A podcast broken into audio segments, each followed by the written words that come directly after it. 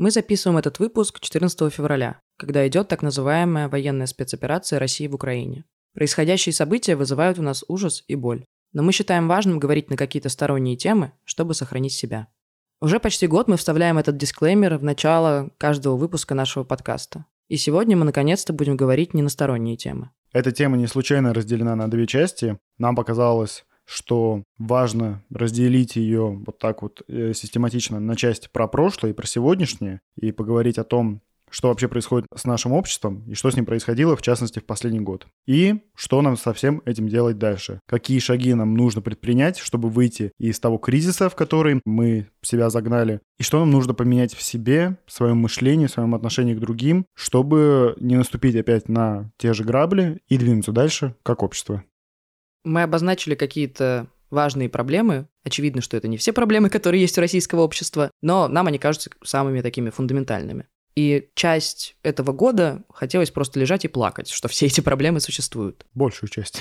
Да, и периодически все еще хочется. Но нам по 22 года, и, ну не знаю, как ты, Лев, но я хочу продолжать жить в этой стране, я ее очень люблю. И хочется вместе с тобой, Лев, и вместе с вами разобраться, куда мы идем, и что нам делать, чтобы выжить самим, и чтобы российское общество не развалилось, а как-то наконец-то смогло жить нормально. Я вообще часто думаю о политике, но в какие-то свои времена я думала о том, жило ли российское общество когда-то счастливо. Вот именно счастливо. И зная историю, я не могу вспомнить ни одного периода. Может быть, 90-е были моментом надежды, но счастливо там точно никто не жил. Всегда было какое-то «но», которое мешало жить российскому обществу вот спокойно в терминах безопасности и комфорт. Да, просто развиваться и становиться лучше, счастливее, потому что все задатки у нас есть. Несмотря на отсутствие вот этого комфорта, безопасности, спокойствия, пресловутой стабильности, но которая в росте, а не в стагнации. И в переменах в том числе. Да. Несмотря на отсутствие всего этого, у нас есть очень много классных вещей, которые сделали люди. И я не представляю, что бы могло сделать российское общество, если бы этот государственный аппарат и в целом люди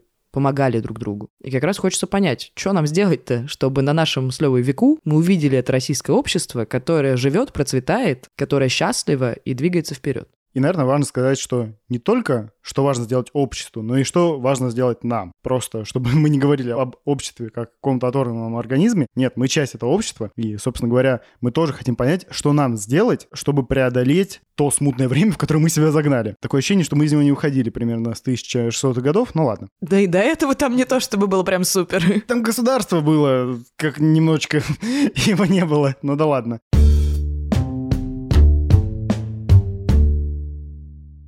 Вообще, Россия не уникальна в своей истории. Наука сформировала такое понятие, как преодоление прошлого. Это политика новых демократических государств, чтобы как-то справиться со своим тоталитарным прошлым. Да, главная проблема, мне кажется, наша в том, что мы ходим по кругу. Мы вырываемся из этих лап сначала там империи, потом Советского Союза, до этого, я не знаю, еще чего-то. А потом все начинается по кругу. Мы вроде начинаем с каких-то демократических ценностей, или даже не демократических, но хотя бы гуманистических. Просто а... с э, перемен каких-то. То да. есть история меняется, но все равно возвращается на исходную точку. Причем Путин также начинал же свое правление, по-другому, к сожалению, это не назовешь. Он пришел с демократическими ценностями, он говорил про развитие, но мы опять попали в ту же самую хрень. И не хочется, чтобы мы попали туда еще раз. И дело не в президенте, дело в обществе, в нас, в наших ценностях и в том, что мы с этим делаем. Ну да. И, конечно, это важно проговаривать, но мы хотим поговорить о том, что нужно сделать обществу в каких-то морально-этических, наверное, концепциях, что нужно ему сделать, чтобы преодолеть тот кризис в том числе недоверие к власти и к политическим институтам, радикализации общества, невозможности разговаривать. Что нам нужно сделать, чтобы все это преодолеть? И в том числе преодоление прошлого, оно говорит о том, что важнейшей а, частью вот этого демократического общества это является диалог между разными силами. Это не в чистом виде про свободу слова, потому что свободу слова вы можете разговаривать в своем уютном кругу садового кольца, и ничего не поменяется. Мы уже проходили это в новейшей истории России. А это про то, что типа есть люди разных мнений, которые общаются друг с другом, доказывают, переубеждают или просто находят какой-то компромисс. И это та важная часть, без которой невозможно преодолеть то тоталитарное прошлое, с которым они жили, потому что у всех разные отношения к этому тоталитарному прошлому, и вам нужно найти какой-то мейнстримный взгляд на вот эти события. Причем это не равно отрицание истории. Меня очень бесит снос памятников, переименование улиц и так далее. Наверное, когда-то это важно, но в этом не вся суть. Ну, то есть нельзя отрицать, что у нас был Сталин, и что у нас много, на самом деле, условных фанатов Сталина, ну или, по крайней мере, тех, кто поддерживает его. И просто отсекать эту часть общества и говорить, что они какие-то неправильные, это глупо. Вопрос в том, что надо поговорить. Вопрос в том, что надо рассекретить документы, которые там были. Надо проанализировать и понять, почему кому-то нравится Сталин, почему кто-то хочет вернуться в Советский Союз, почему у нас такое разное отношение к Советскому Союзу, почему у нас разное отношение к Российской империи. И это все делается не через отмену истории, а через ее проживание. Это совершенно разные вещи. Как мы не должны вернуться куда-то, так мы не должны забывать про это.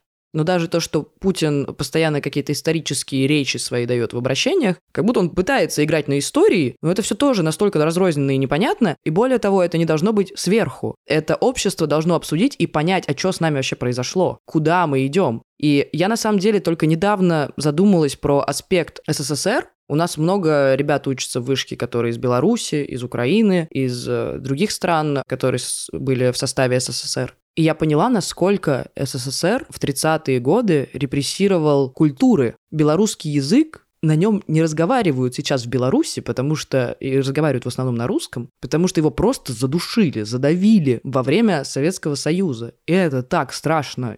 Ну, я не могу представить, ты живешь в стране, в которой у тебя часов белорусского языка в школе меньше, чем русского. И более того, все эти, эти национальные идентичности душил СССР и внутри России. То есть все национальные республики, они по факту не могли выбирать свою идентичность. Они не всегда должны были быть приближены к э, той идентичности, которую им надиктовали из Москвы. И это до сих пор продолжалось и после распада СССР. Да, и в этом же как будто наша основная проблема, что мы пытаемся все постсоветское пространство под себя как-то подделать. Но как будто мы и пришли к этой специальной военной операции чисто из тех же проблем и соображений, которые были во время Советского Союза. Мы везде хотим насадить там свой русский язык, мы везде хотим насадить какие-то свои вещи, и не отрефлексировав то, что мы делали в 30-е годы прошлого века, мы пришли к 20-м годам этого века, делая ровно то же самое. Как пел Noise MC, признан России иностранным агентом, и продолжится 20-е годы.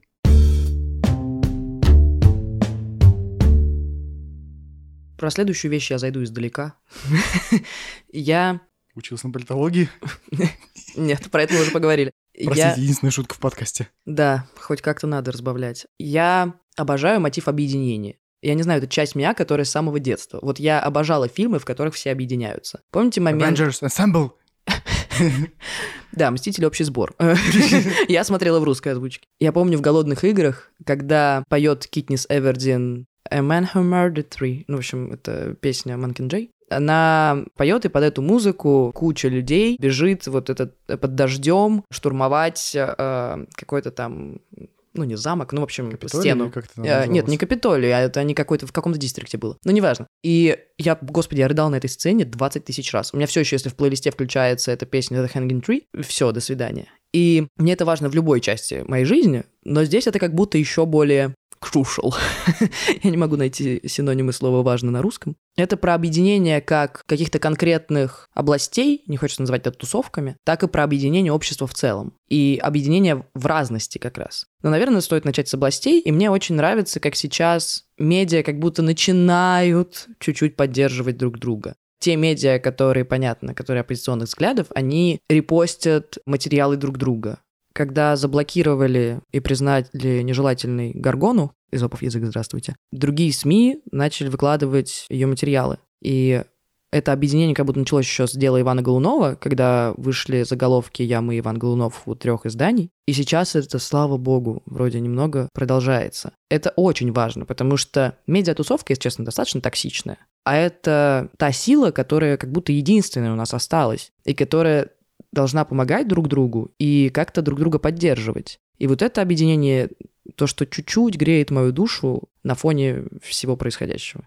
Что обидно, что на уровне медиа научились объединяться, на уровне инфлюенсеров тоже, когда происходит какая-то несправедливость, люди поддерживают друг друга, во всяком случае стараются. И на уровне каких-то вот правозащитных организаций НКО тоже они стараются друг друга поддерживать и обращать внимание. Но на уровне политических организаций все еще нет этого объединения. И я помню, я смотрел интервью Максима Каца у, у Ирины Шихман, оба признаны иностранными агентами, и она как раз его спрашивала, а почему вы не объединяетесь? И Кац ответил, что политики не должны объединяться, политики должны общаться, дискутировать, ссориться, но они не должны объединяться. И так не бывает никогда. Я в обычной ситуации с ним бы согласился. Ну, потому что в обычной ситуации вы действительно вы спорите, вы доказываете друг другу. Потом, кто лучше убедит аудиторию, тот и выиграет.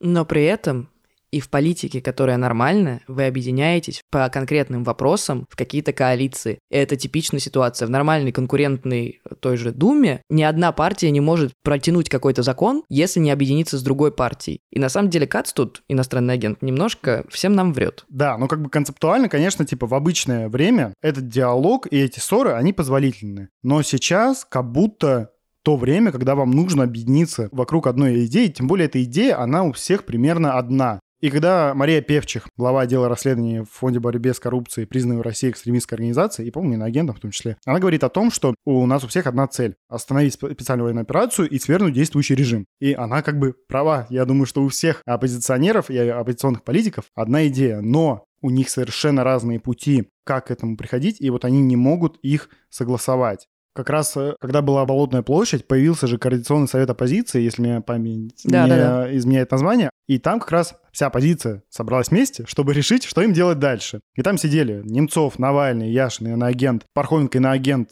Акунин, кто-то еще, Быков, иноагент. Они все сидели, они как раз обсуждали, что им делать дальше. Но там счет шел на месяцы примерно. То есть они по-моему, даже год не продержались. И, ну, как бы вот это тоже говорит очень много о том, насколько оппозиция может долго продержаться друг с другом вместе и не посраться. Но при этом болотка как раз одно из самых сильных событий, которое вообще было за это время. Ну, то есть это, несмотря на то, что, ну, как бы через жопу все немножко сделано было, это то, что было, и то, что все еще важная часть нашей истории, которая, ну, как бы были все посадки после этого, это, конечно, страшно, но это тоже показало нам, как нас много. И почему бы не попробовать что-то похожее сделать? Когда я сейчас вижу фотки из-за границы, когда, помнишь, была фотка, там Нойс, иностранный агент, Пугачева, Слепаков, и вот да, они да. все э, Little Big э, тоже... Э, Прусики иностранный агент. Да-да-да, спасибо. И они все стоят, и такая, господи, вот может быть это какой-то шаг вперед, когда объединяются не по своим цехам, то есть актеры защищают актеров, там, я не знаю, журналисты защищают журналистов. Потому что этот этап мы уже прошли, на самом да, деле. Да, это мы прошли, слава богу, уже неплохо. А когда люди из разных сфер, особенно учитывая, что журналисты сейчас становятся уже активистами, и, правда, ну, глупо, наверное, сейчас уже говорить об объективистской журналистике, ну, не случилось у нас пока что ее, давайте примем то, что есть эти люди же могут поговорить друг с другом и что-то придумать. Нет, я очень рада буду, если мы там, я не знаю, 24 февраля узнаем, что они, оказывается, говорили все это время. Но что-то я очень сомневаюсь. И как будто это главная проблема в том, что мы не можем объединиться и поговорить.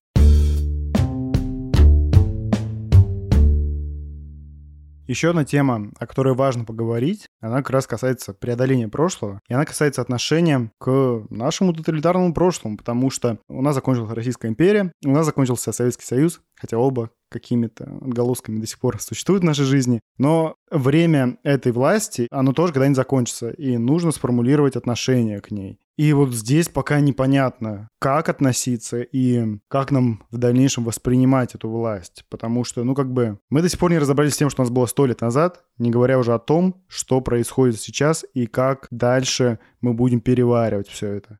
У меня не так давно, но сформировалась очень четкая позиция и отношение к этому всему. Я смотрела выпуск «Чтобы мне поделать, только бы не почитать». Очень люблю это шоу. И они говорили про фанфики.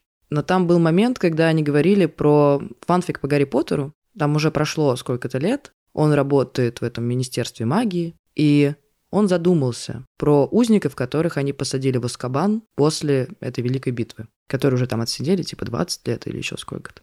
И он начинает разбираться, а правда ли они были виноваты, а правда ли тот срок, который им дали, это тот срок, который должен быть. И он задумывается о том, что мир не черно-белый. После этой битвы они снесли всех в Аскабан, всех, кто хоть как-то был замешан. И мне кажется, что у нас сейчас ровно такое же ощущение в обществе, в оппозиции, крики «жулики и воры», крики о люстрациях. И мне кажется, что это тот путь, который мы уже проходили не раз. И он неэффективный. Мы каждый раз свергаем прошлое, там остается очень много обид, и потом это прошлое возвращается. Я против иллюстраций. Я считаю, что, очевидно, есть те люди, которые ответственны за специальную военную операцию. Есть те люди, которые были пособниками режима.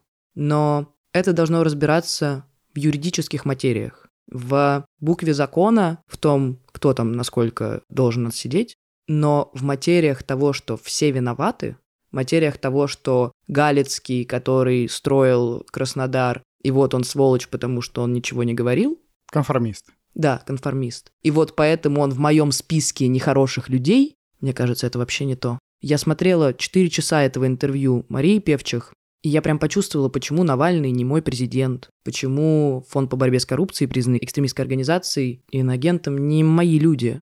Потому что все очень сильно построено на злости. Все очень... Я понимаю, откуда эта злость. Вашего лидера отравили, посадили, вас э, терроризируют уже на протяжении долгого времени. Но как будто на энергии злости мы никуда не выйдем. На составлении списков, кто хороший, кого надо под санкции, кого не надо под санкции. И из этого можно списка выйти, искупив свою вину. И как будто это не тот способ, который поможет нам справиться. Злость нас не спасет. Мы на этой злости уже столетиями в одну и ту же херню ввязываемся. И правда, морально мне хочется говорить про любовь и про прощение.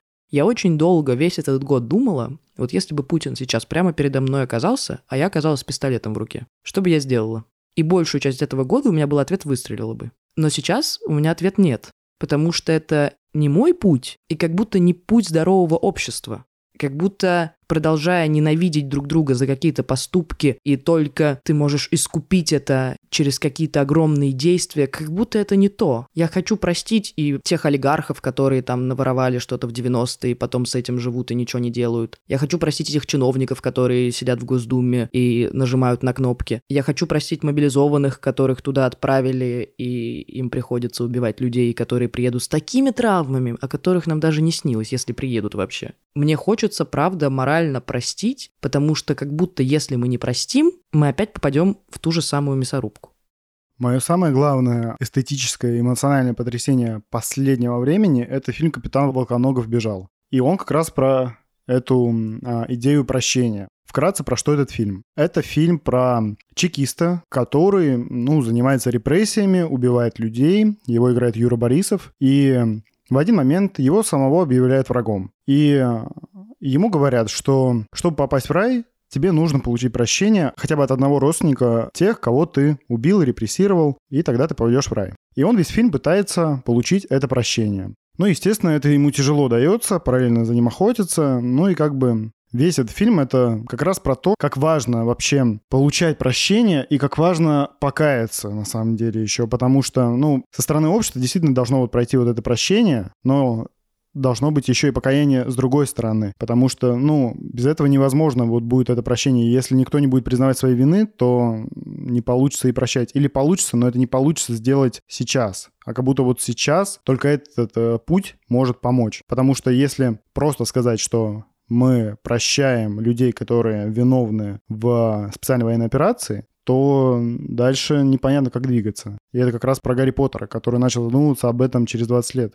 Но мне не хочется, чтобы мы через 20 лет только к этому пришли. Это какое-то, знаешь, про радикальное принятие. Давай так. Первую половину этого года я очень винила и себя, и всю эту либеральную тусовку, которые столько сотрудничали, которые мало говорили, которые что-то не сделали, которые, блин, ссорились, сесть им или, или встать. И как будто это непродуктивно вообще.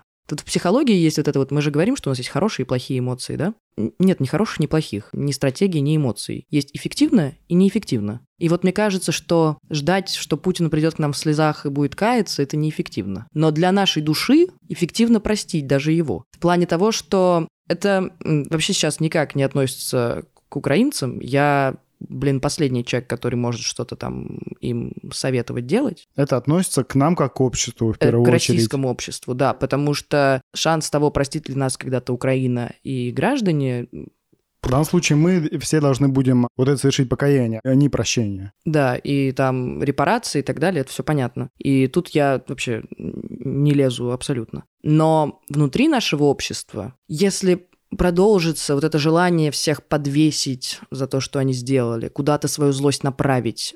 Если мы продолжим называть всех мразями и тварями и равнять под один каток, то как будто мы не придем к тому обществу, к этой прекрасной России будущего. Потому что Ну, блин, мы не знаем истории каждого человека, мы не знаем, почему он это сделал выбор. Я раньше очень ненавидела ОМОНовцев, которые бьют людей на митингах. И я не могла понять, что вот у тебя там дома сидит там жена и три ребенка, тебе их надо кормить, всегда есть другой выбор и бла-бла-бла. Да, он есть, но вот человек принял такой выбор, и я хочу его принять и простить, потому что если я буду злиться дальше на него, если мы как общество продолжим жить в этой злобе, мы ни к чему не придем.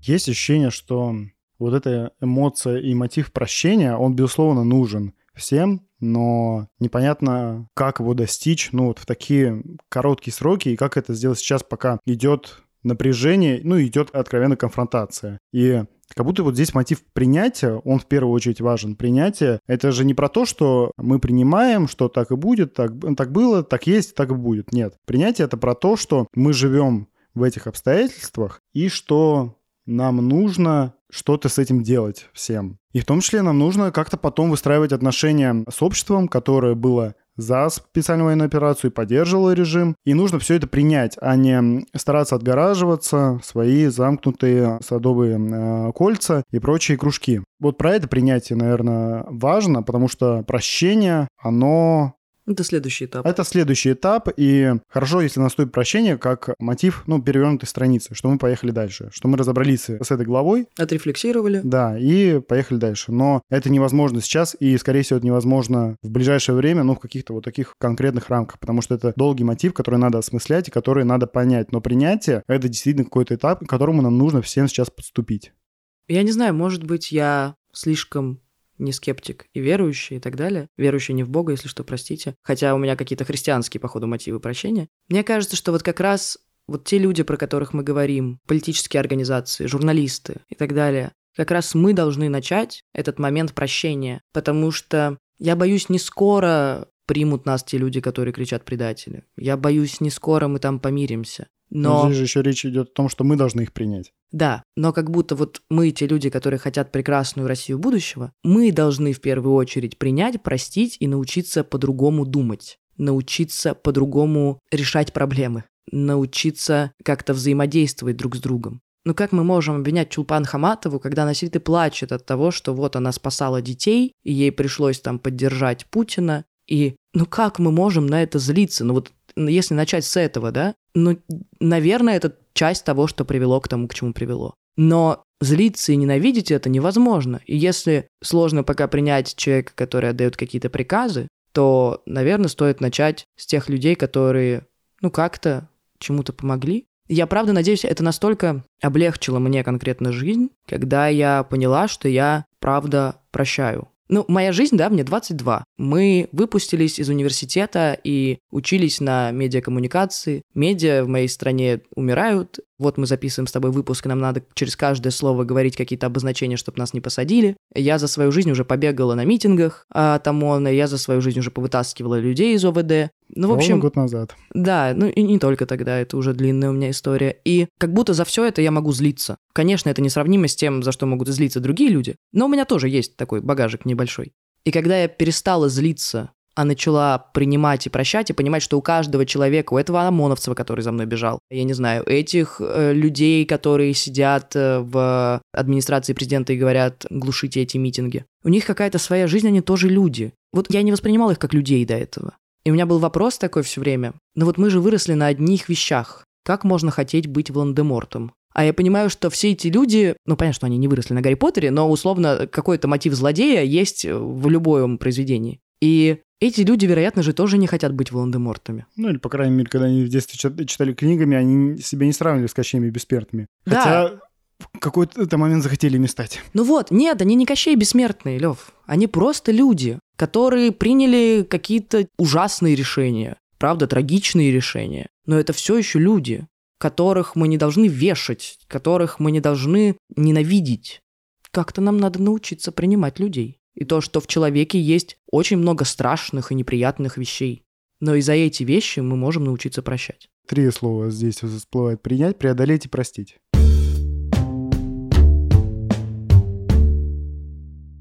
Мы много говорим о том, что должно сделать общество, о том, что как будто должны сделать другие, но нет, мы с Левой в России, Я собираюсь здесь жить еще долго. И в первую очередь, конечно, надо начинать с себя. Мне очень сложно был этот год. Я не понимала, что, блин, мне сделать. Я ходила на митинги, я думала много о том, что я могу.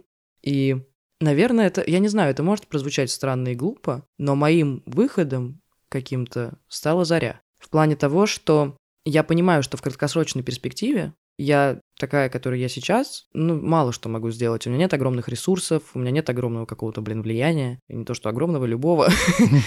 И, ну, правда, мои опции очень сильно ограничены. И если там кто-то будет организовывать какие-то мероприятия, то, может, я в них, конечно, поучаствую, но вот в плане как единицы какая-то, я мало что могу сделать.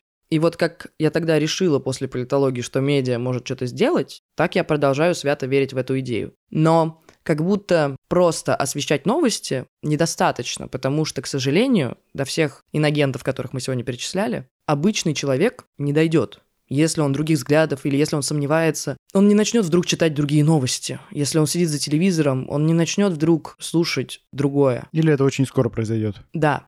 И как будто мы должны говорить с человеком не про новости, а про ценности, про просвещение. Я уверена в том, что если мы как люди себе другие ценности поставим во главу. Но если мы будем жить не на злобе и обиде, на которой как раз и живет Путин, потому что это же очень сильно видно, что он пытался влиться в европейский кружок в начале своего правления.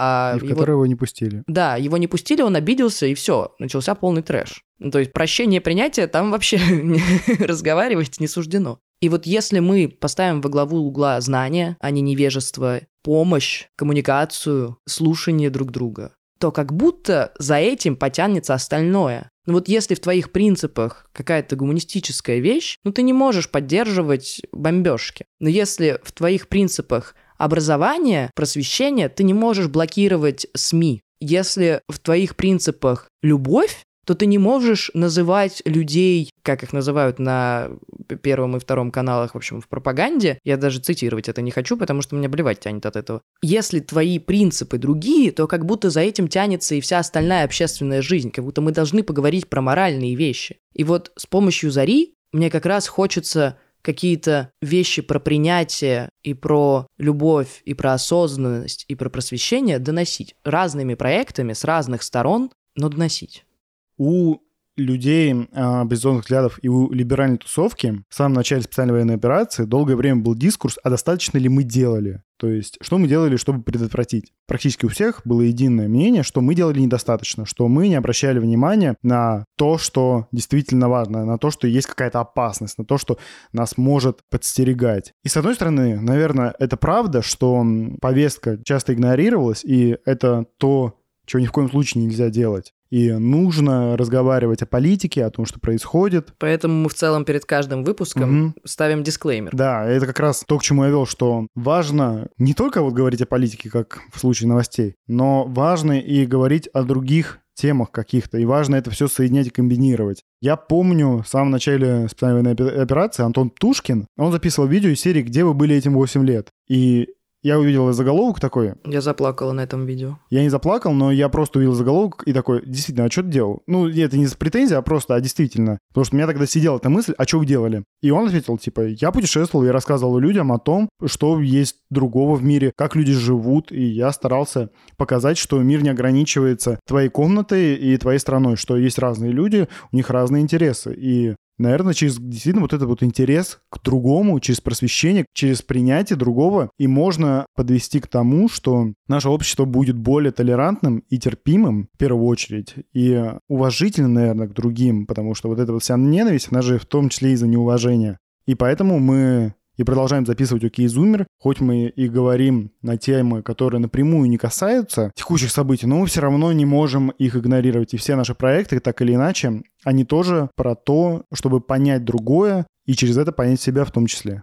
Долгое время мне казалось, что это недостаточно. У меня, конечно же, тоже был этот мотив в начале, что это недостаточно, что, блин, надо, я не знаю, ехать куда-то там, снимать то, что происходит в Украине, или хотя куда меня там пустят. В общем, было много безумных идей, но, да, к сожалению, мы играем в долгую, потому что нам по 22 года, и пока что у нас нет огромной аудитории, на которую мы можем разговаривать. Но постепенно хочется поговорить с людьми, в том числе поговорить с молодыми людьми, и показать, что люди разные, людей можно принимать, что злость — это не та энергия, на которой можно куда-то продвинуться. Нам надо сменить наше мировоззрение и сменить двигатель под названием злость, на котором, мне кажется, двигаются очень многие. Двигатель под названием обида сменить на двигатель под названием любовь и принятие. И тогда, может быть, мы куда-то доедем.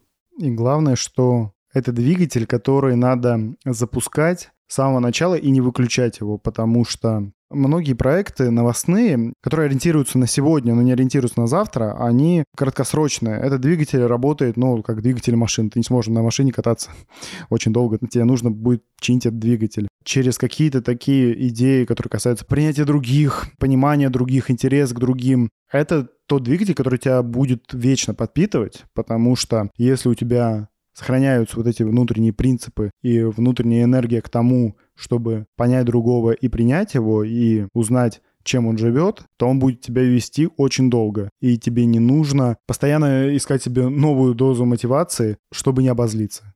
Возможно, мы просто молодые максималисты и романтики, но... Даже здесь сомневаемся.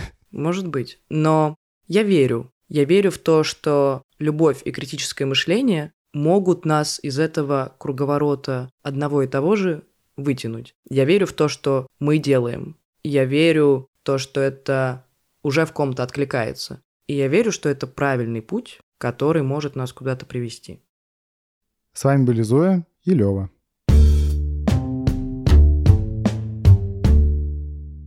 Над выпуском работали продюсерка Лера Кузнецова, редактор Лев Елецкий, сценаристка Ира Жуматий, researcher Вика Калиниченко, монтажерка Юля Кулешова, автор джингла Юра Фанкене, дизайнерка обложки Ксюша Филатова.